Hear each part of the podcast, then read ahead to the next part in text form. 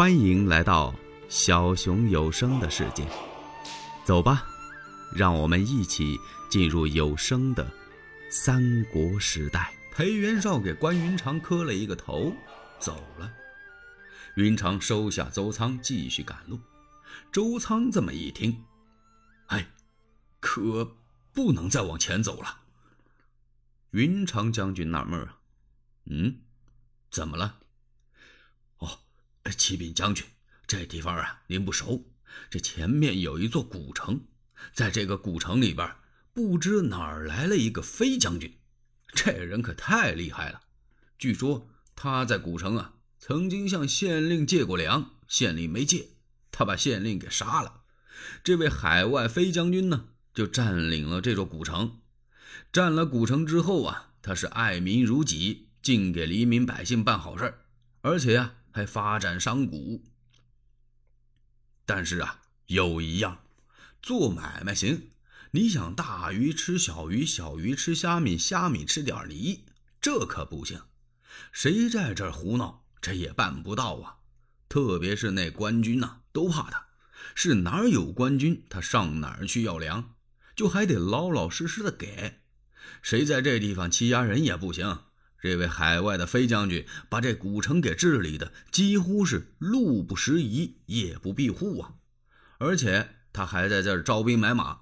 黎民百姓听说这位飞将军招兵啊，家里如果要有三个儿子，准给他送来俩；要有俩送一个，这有一个的也要争着来。现在这位飞将军手下呀，有好几千人马。是白天呢审案，晚上练兵。据说呢，这位飞将军就是爱喝点酒，喝完酒之后啊，有时候还偷着哭。嗨，哎，也不知道是怎么回事而且给我和裴元绍都下过令，正像刚才将军您讲的那样，不许我们害民，让我们占山可以老老实实得听他的，要不这位飞将军就要领着他的兵。把我们山寨给平了。哦，云长听着怪有意思。那么这飞将军姓什么？是哪儿的人呢？邹仓一听，哦，这不知道，没问他真实姓名。这人什么样啊？哎呦，这人可了不得呀！将军您是没看见，您看见呢？也得喜欢，他生的个头啊，比我还高，比我这体格还壮，而且是抱头环眼，豹长钢髯，胯下乌锥，马手中丈八矛，有万将不敌之勇啊！周仓把这话说完，云长将军有点听愣了，手捻长髯，看着周仓。周仓，哦，将军。真像你说的这样吗？哎呀，我怎么敢跟您撒谎呢？可不真是这样吗？哎呀呀！云长一句话把心里说出来了。我谢天谢地呀！啊！周仓有点糊涂了。我给我家将军介绍完这位海外的飞将军治理古城，他怎么谢天谢地呀？云长将军没说啊，他转过脸来看了看孙乾，孙乾站到那儿，笑么滋的，瞅着周昌。邹昌和云长说的这番话呀，孙乾都听见了。现在他看云长这么一瞅，他赶快过来。二将军，是不是前面找个村子，您与皇嫂先在这儿歇息一日？我到古城去，去看看这位飞将军呢？哎。云长笑了，哈哈哈！孙乾先生正合我意，你快去快回呀。孙乾就明白了，云长将军是让我去打听这位海外飞将军是不是张飞张翼德。关云长保着皇嫂找了一个小村落住到这儿，等着孙乾。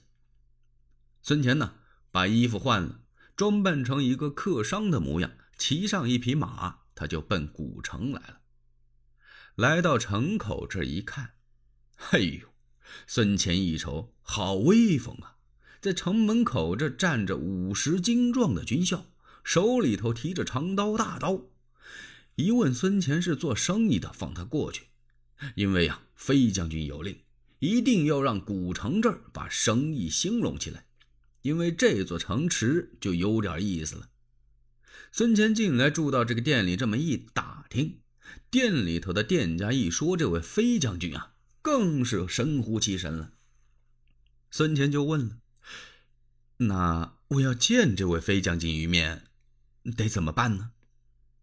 店家说：“啊，哎，那好办呐！明天呐，就是我们古城的吉日，您哪儿都甭去，就在咱们店门口这儿，您就能看见飞将军。